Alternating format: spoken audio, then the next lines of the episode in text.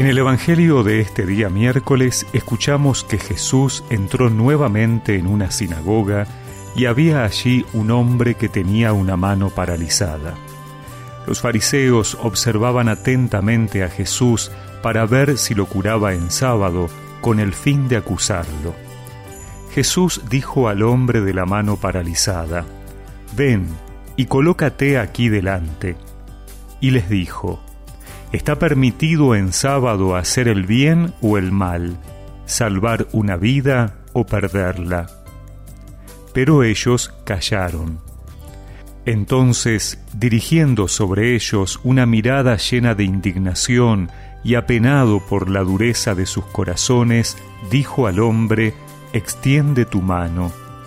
Él la extendió y su mano quedó curada. Los fariseos salieron y se confabularon con los herodianos para buscar la forma de acabar con él.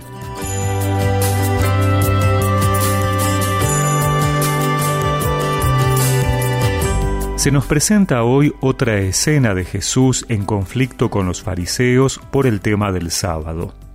Esta vez se da en la sinagoga, es decir, en un espacio sagrado.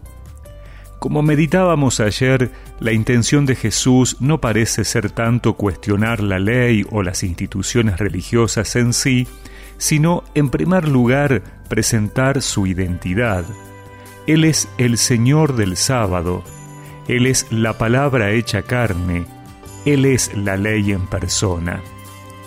La ley ordena y ayuda al hombre a vivir en relación con Dios y con los demás, pero para evitar interpretaciones humanas o personales, primero hay que mirar a Jesús para descubrir el sentido de la voluntad de Dios.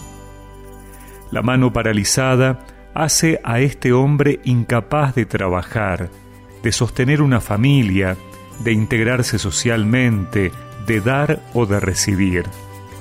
Solo extendiendo su mano a Jesús es como puede quedar sanado la ley no puede impedir acercarse a Dios, sino que debe ser el canal para encontrarnos con el Señor.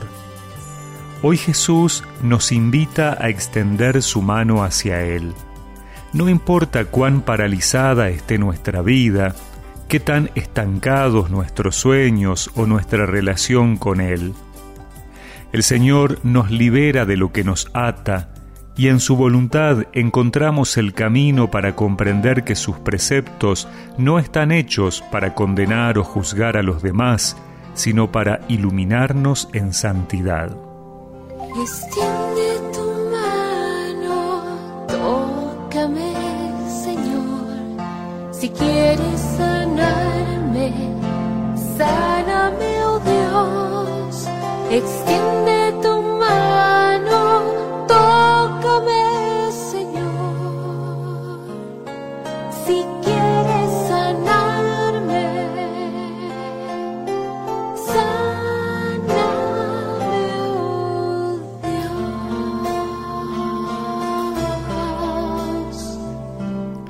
y recemos juntos esta oración. Señor, extiendo mi mano hacia ti para que me liberes de lo que paraliza mi vida de fe. Amén. Y que la bendición de Dios Todopoderoso, del Padre, del Hijo y del Espíritu Santo los acompañe siempre. Son terribles mis sufrimientos, Señor yo no soy que entres bajo mi techo, pero una sola palabra tuya bastará para sanarme. Extiende tu mano, tócame, Señor, si quieres sanarme